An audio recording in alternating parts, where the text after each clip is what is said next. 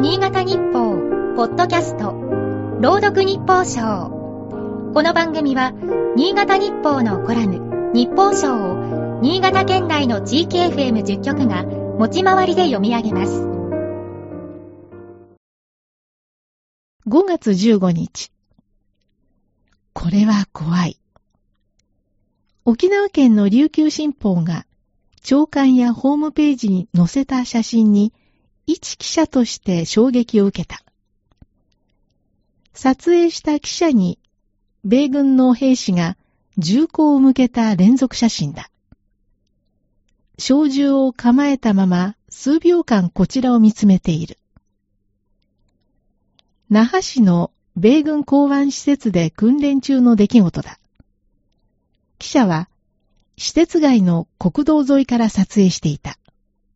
本土での日常取材では、対象者の怒りを買ったり、不審に見られたりしても、兵器で脅されることはまずない。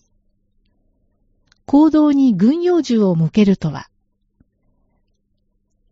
玉木デニー沖縄県知事は、けしからん、県民を敵視していることになると問題視したが、当然だろう。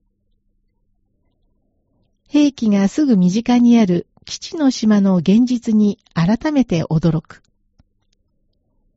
沖縄は今日15日で復帰から50年を迎えた。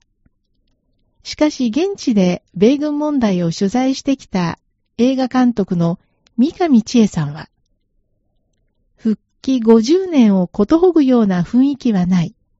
むしろ、沖縄戦再来の恐怖に怯えていると語る。沖縄を含む南西諸島で自衛隊のミサイル基地などの整備が急速に進んでいるためだ。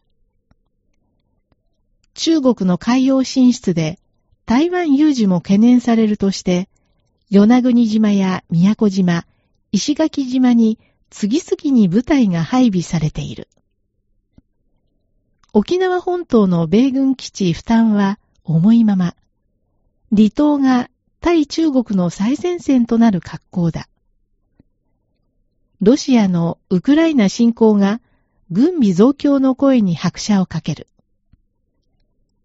太平洋戦争では本土防衛を目的とした沖縄戦で県民の4人に1人が犠牲になった。